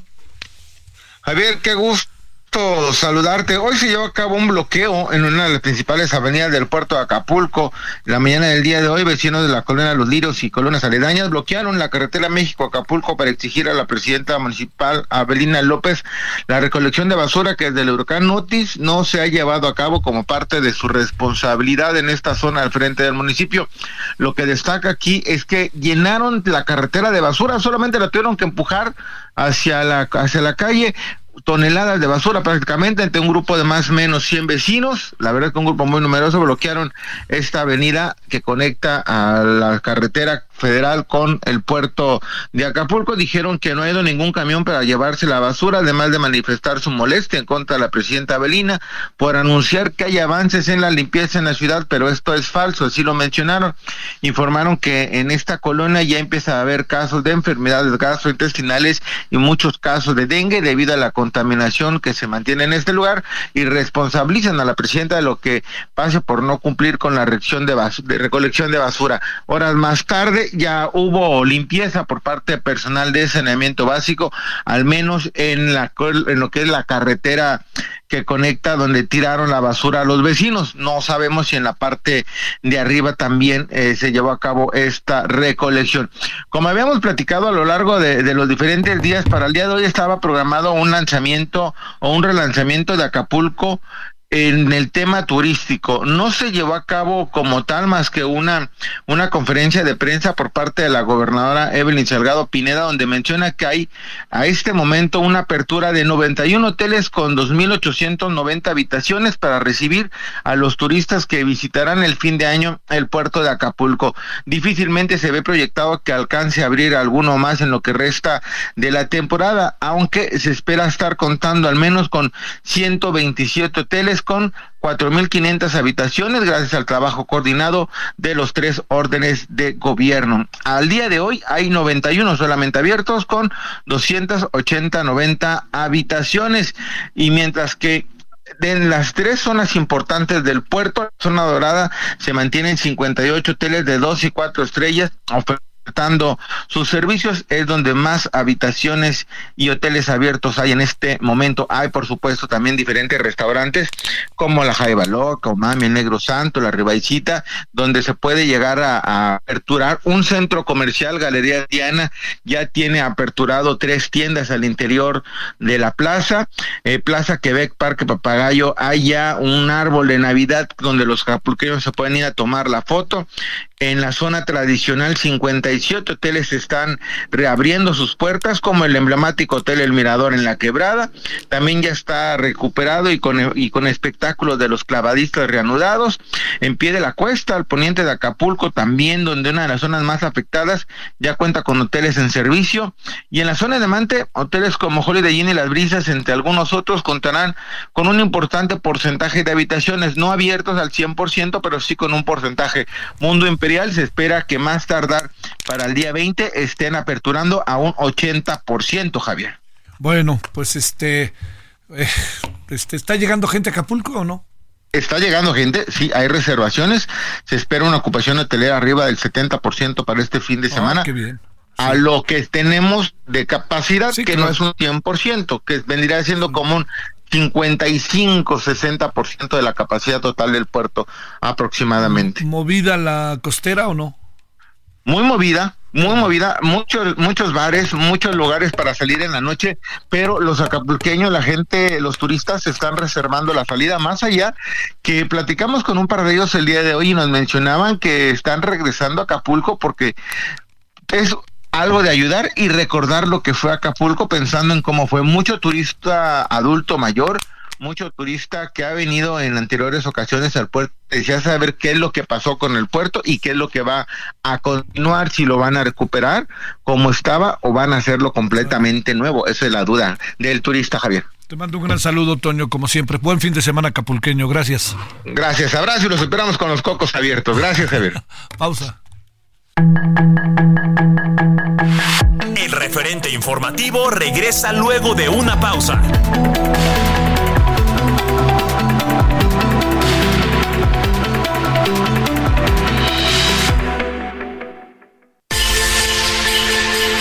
Escucha la H, Heraldo Radio.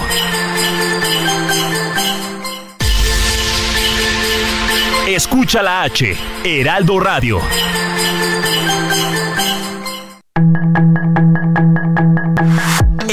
De regreso con el referente informativo.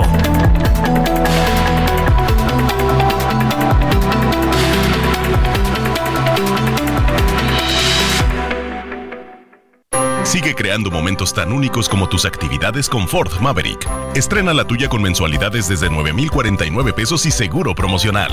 Visita a tu distribuidor Ford más cercano. Consulta términos y condiciones en Ford.mx. Vigencia del 1 de diciembre de 2023 al 2 de enero de 2024. Nacidos Ford, nacidos fuertes. Sigue creando momentos únicos en cada trayecto con Ford Territory. Estrena la tuya a 24 meses con tasa del 9.99% y seguro sin costo. Visita a tu distribuidor Ford más cercano. Consulta términos y condiciones en Ford.mx. Vigencia del 1 de diciembre de 2023 al 2 de enero de 2024 ejército de Israel admitió que ejecutó por error a tres rehenes israelíes que estaban cautivos dentro de la franja de Gaza, a los que identificaron erróneamente como una amenaza, lo que fue lamentado por el primer ministro Benjamín Netanyahu, quien ofreció condolencias a las familias de las víctimas. La cadena de noticias catarí Al Jazeera dio a conocer que uno de sus camarógrafos, identificado como Samer Abu Daka, falleció este viernes a causa de las heridas causadas por un ataque de Israel en una escuela convertida en refugio en el sur de la Franja de Gaza, en la que se quedó atrapado por varias horas. El director de emergencias sanitarias de la ONU, Mike Ryan, afirmó que la única razón por la que Naciones Unidas no ha podido entregar más ayuda a los cerca de 2.3 millones de habitantes de Gaza es por el asedio militar que le impide cumplir cabalmente con su misión, y no por inacción o falta de voluntad del organismo. El príncipe Enrique, hijo menor del rey británico Carlos III y la fallecida Diana de Gales, ganó este viernes la demanda que había interpuesto contra el grupo Mirror, que publica varios tabloides, por la intervención de su teléfono móvil para obtener exclusivas sobre su vida privada y podría ser indemnizado con poco más de 163 mil euros. Rudy Giuliani, el ex alcalde de Nueva York y ex abogado del expresidente de Estados Unidos Donald Trump, fue condenado este viernes a pagar 148 millones de dólares por difamación contra dos trabajadoras electorales del estado de Georgia, a las que acusó de cometer fraude en las elecciones presidenciales de 2020. La candidata presidencial opositora de Venezuela, María Corina Machado, solicitó al Tribunal Supremo de Justicia revisar la inhabilitación que le impide competir para ocupar cargos de elección popular y señaló que dependerá del dictador Nicolás Maduro cumplir con lo pactado con la comunidad internacional para garantizar elecciones limpias en 2024. Un grupo de 27 congresistas peruanos de izquierda de los 130 que componen el Congreso del país Inca presentó este viernes una moción de destitución contra la presidenta Dina Boluarte, a la que acusan de abandonar el cargo cuando sale de su territorio en viajes oficiales, argumentando la falta de un vicepresidente. Para el referente informativo, Héctor Viera.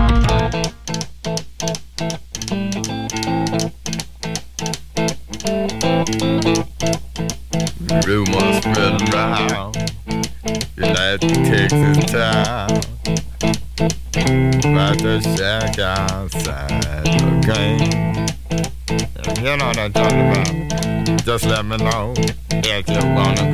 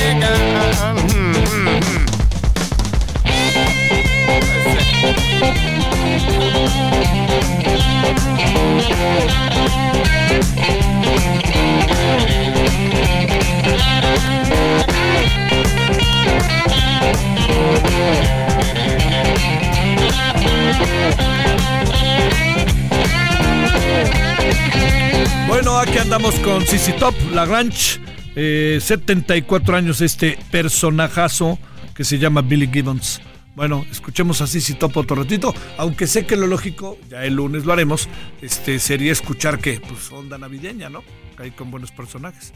Hay, hay, hay una cosa navideña por ahí con Frank Sinatra que generalmente le va muy bien, ¿no? Es, es muy escuchable.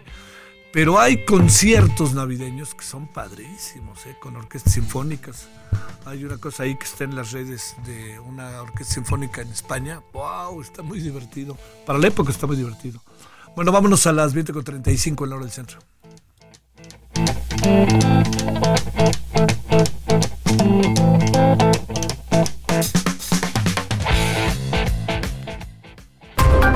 Solórzano, el referente informativo.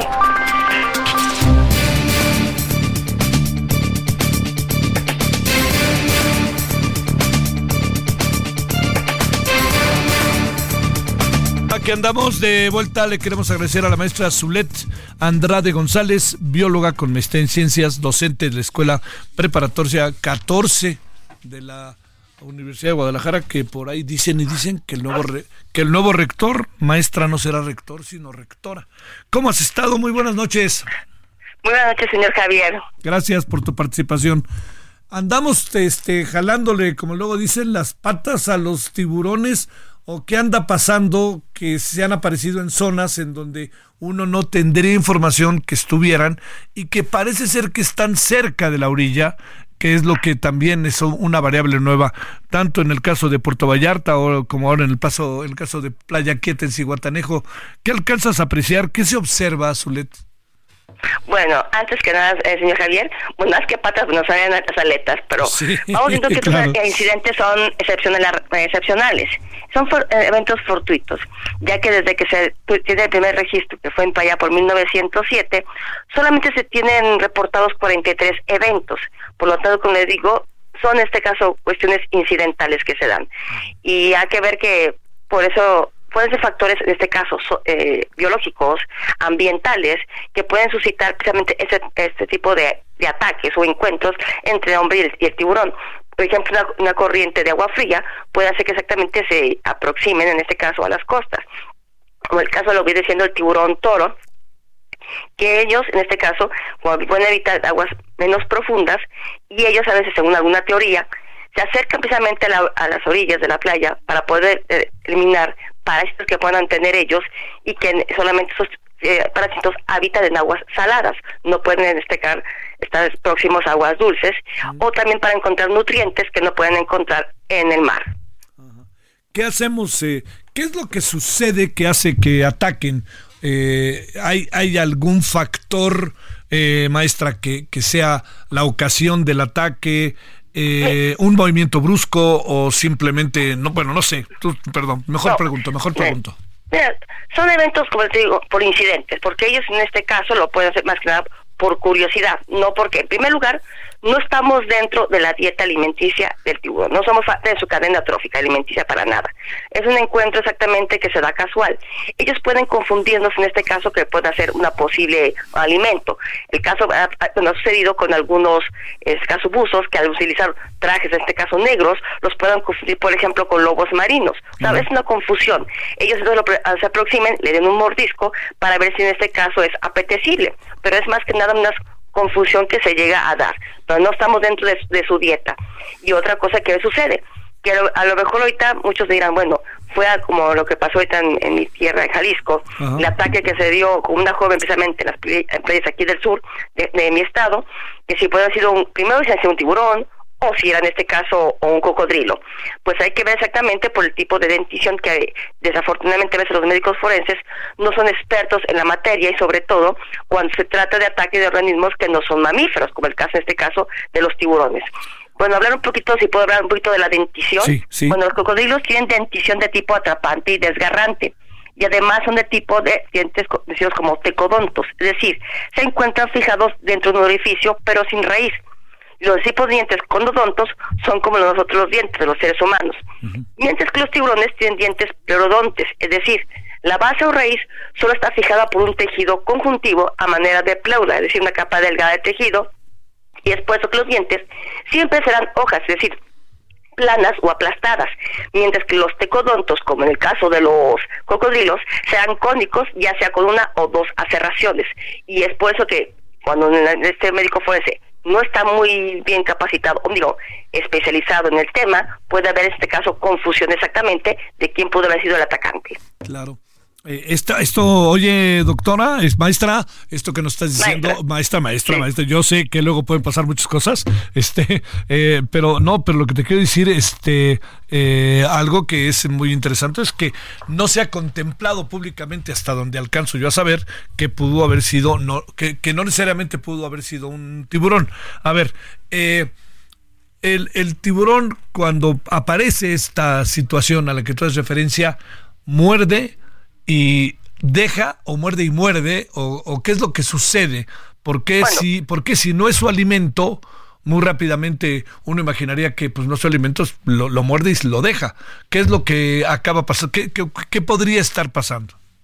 Bueno, en este caso puede ser digo, una confusión, que en este caso él en, este, en ese momento agarró a la presa y la, y la desgarró, por supuesto.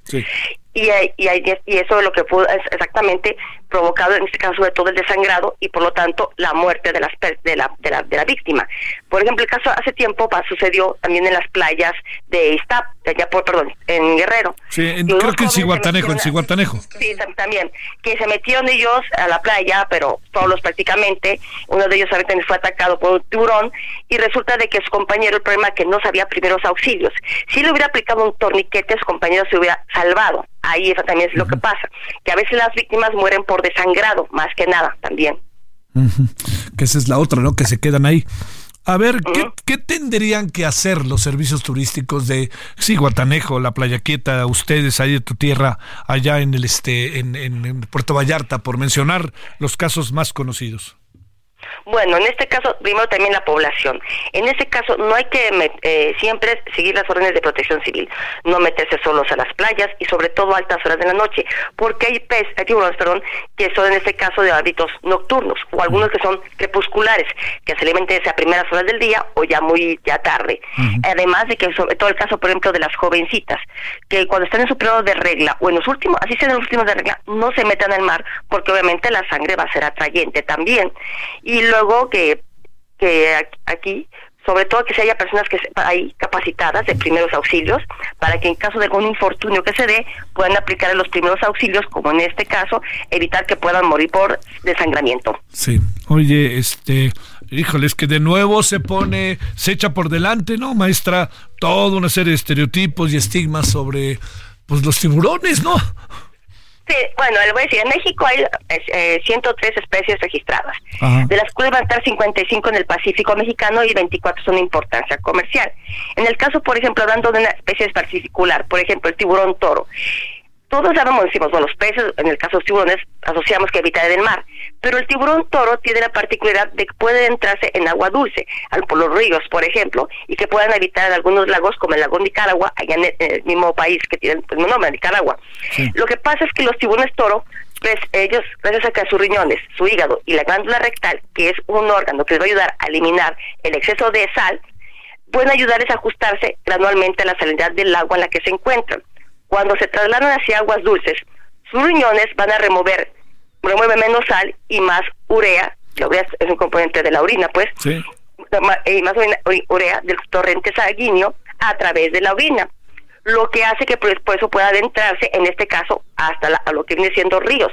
De hecho, y ahorita que hablando de la eh, hablando de tiburones, la película Tiburón de Steven Spielberg está basada, por cierto, en un ataque que llevó, se suscitó allá a principios del siglo pasado, ya por el estado de New Jersey, que fue llevado a cabo precisamente por un tiburón toro. Pero aclaro, no estamos dentro de la, de la dieta alimenticia de los tiburones, son encuentros incidentales no hay que verlos como los asesinos de los mares, al contrario. Ellos al estar al tope de la cadena alimenticia mantienen regulada precisamente los ecosistemas marinos. Es mala y es por eso mismo que si decimos, es que son tantos ataques. Como le digo, en México se tiene 43, un poco más de 100 años. Pero si vamos viendo a nivel mundial, no se dan ni siquiera 20 ataques fatales, porque una cosa no fatales y fatales a nivel mundial. Cuando son millones y millones de toneladas de tiburones que son capturadas a nivel mundial para obtener sobre todo de sus aletas. Bueno, y ahí es donde empezamos a entrar en un terreno bastante crítico y viéndolo bien, viéndolo bien habrá que cuestionar a las grandes empresas, a todas estas cosas, ¿no? Incluso a los gobiernos. Sí, por eso digo, en este caso, primero, no verlos como nuestros enemigos, al contrario, ellos también regulan las poblaciones que hay precisamente en los océanos. Y, y como digo, seguir las reglas de, primeros auxilios. No metes al mar solos y sobre todo a altas horas de la noche. Y que en este caso, como digo, las jovencitas no estén, en su periodo de regla, por supuesto, y una persona esté herida para nada, para evitar exactamente pues la atracción de los mismos, en este caso. Sí. Oye, a ver, este maestra, una última cuestión. Eh, de, oí muchas críticas de la, de la película Tiburón por lo que por lo que generó, ¿no? Pero, pero paradójicamente fue una película que fue un antes y después en muchas cosas, que además, como sea, colocó a un gran cineasta como Spielberg, este, de manera, este, bueno, yo te diría, este, digo, expansiva, ¿no? Auténticamente. Así es. Eh, entiendo que es una ficción, pero sí, sí fue un exceso o es una ficción y ahí dejémosle y no le demos vuelta. Sí, sí, exactamente, pues hay que ver que aquí, digamos, pusieron al, tiburón como, digamos, como el, villano, pero en realidad si vamos viendo la película y leyó la novela, ahí me mejor hecho que los villanos, y aunque a lo mejor muchos me van a criticar, pues eran los, en este caso, los ahí los hoteleros, que ellos no querían en este caso, pues, eh, que se mermara exactamente su entrada económica. Bueno, pero aquí hablando sobre la regla exactamente, es una simple película, pero yo creo que en la actualidad hay que ver la realidad, que ahorita no es una ciencia ficción, muchas especies están en peligro exactamente de extinción y sobre todo por su comercialización y, en este caso de sus aletas que son muy demandadas en el mercado asiático sobre todo y como les digo no hay que verlos como enemigos sino también como amigos nosotros de, lo, de los seres humanos. Me parece buenísimo. Maestra, nos diste luz, ya te hice doctora y no te gustó.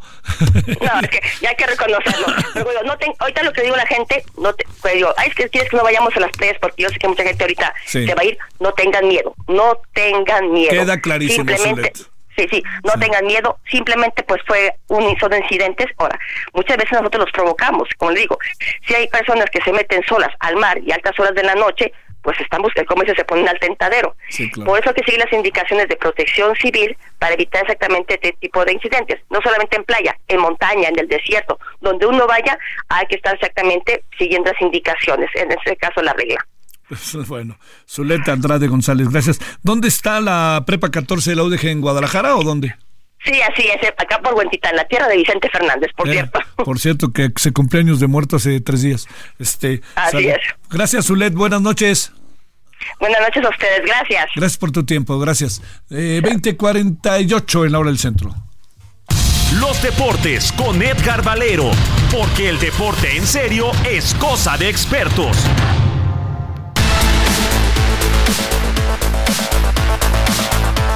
Bueno, vámonos. Perdóname. Este, con Edgar Valero. Querido Edgar, ¿cómo viste el primer partido de la final? El, todo lo que hay que tenemos esta noche de día viernes, eh, de, de, la, de lo que pasó y de lo que viene y de lo que está pasando, mi querido Javier. ¿Cómo estás? Buenas noches. Te mando un abrazo, amigos del auditorio. ¿Cómo están? Buenas noches. Pues mira, Javier, eh, me parece que fue una final de oportunidades y la verdad es que ni el América supo aprovechar las suyas, ni Tigres supo aprovechar las suyas. Eh, fue un partido eh, aburridón en la primera mitad, intenso en la segunda mitad, pero que muestra, al final de cuentas, que el América tiene demasiada maquinaria, muchos cilindros de poder y que, bueno, las circunstancias eh, de una forma u otra por sus propias equivocaciones no les permitieron salir con la victoria de allá de San Nicolás de los Garza. Eh, creo que la, altura de la Ciudad de México, como siempre, le va a pesar a los equipos visitantes, en este caso a Tigres. Y, si las cosas caminan como deberían, pues el América eh, tiene la ventaja de jugar en casa este partido de vuelta. Futbolísticamente, también me parece que Guiñac no estaba a tope y le pesó muchísimo a Tigres, Javier. Sí, sí, es que es un jugadorazo ese. Y bueno, venía lesionado y todas estas cosas. Eh, ¿Crees que, que no, sigue parejo el resultado, ¿no? Así digamos, no, no por el 1-1, sino por cómo están las cosas, sigue parejo, ¿no? Eh, sí, eh, vamos, son dos equipos muy parecidos, pero sí pienso que la artillería del América es superior, eh, Javier básicamente eso.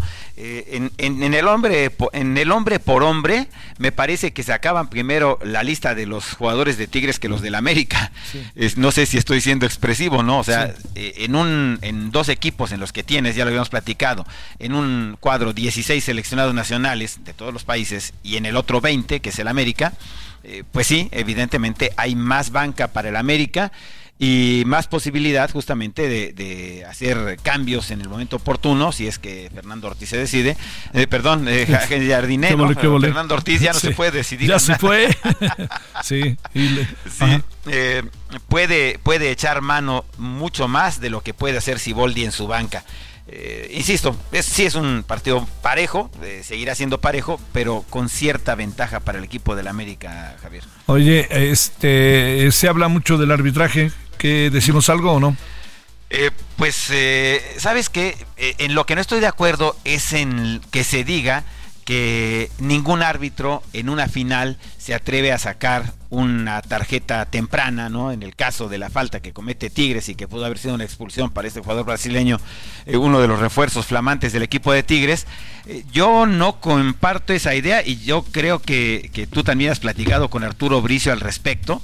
Arturo Bricio le sacó la tarjeta roja a la principal estrella de la Copa del Mundo de Francia, eh, Zinedine Zidane, y le sacó también a los dos minutos de estar en la cancha a la principal estrella de Bolivia en el partido inaugural de la Copa del Mundo del 94, al Diablo Echeverry, y no le tembló la mano, ¿no?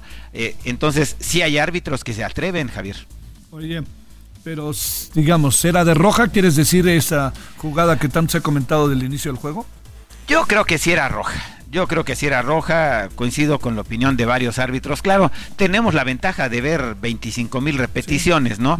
y, el árbitro en turno solamente eh, tiene su primera intención y el VAR, pero si la gente del VAR no lo apoya, que es para lo que están, pues sí se puede provocar un desencuentro. Ahora, fue en contra del América. Si hubiera sido en contra de Tigres, Javier, estaríamos hablando de un escándalo y pues como aquella ocasión, ¿te acuerdas en el penalti que no le marcan a Chivas en la final precisamente contra Tigres y que bueno, se armó un escandalazo que les habían robado el título y pues era un penalti en el minuto 96, ¿no? Sí, sí, O sea, no era no era un gol eh, anulado, era un penalti que se pudo haber anotado o no y que se pudo haber mandado a tiempos extra o no.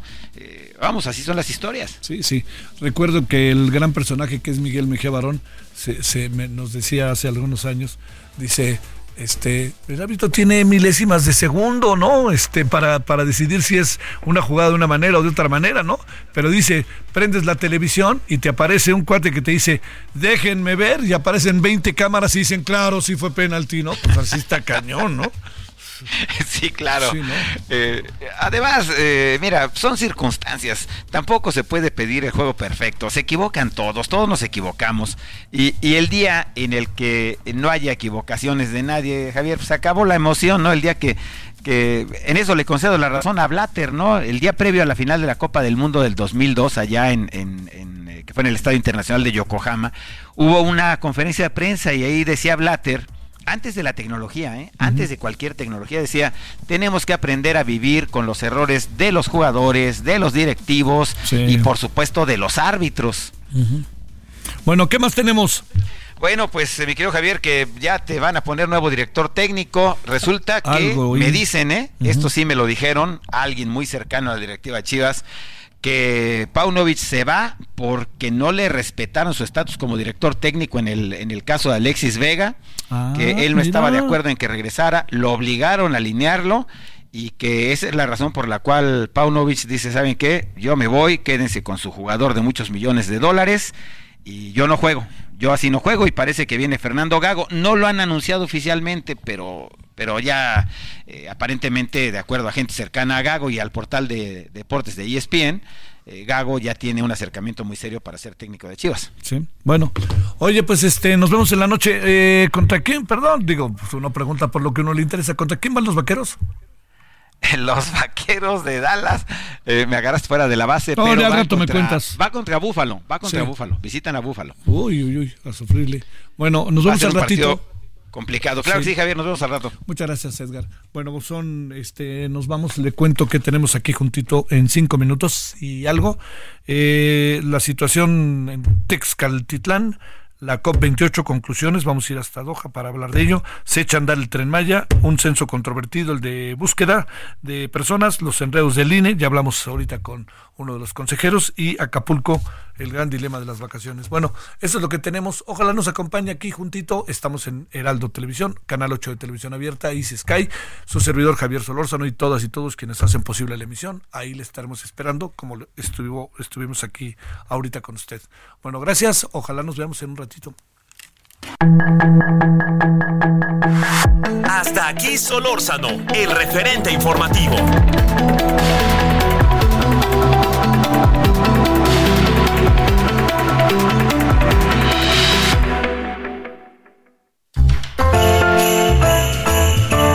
Heraldo Radio. La H se lee, se comparte, se ve y ahora también se escucha.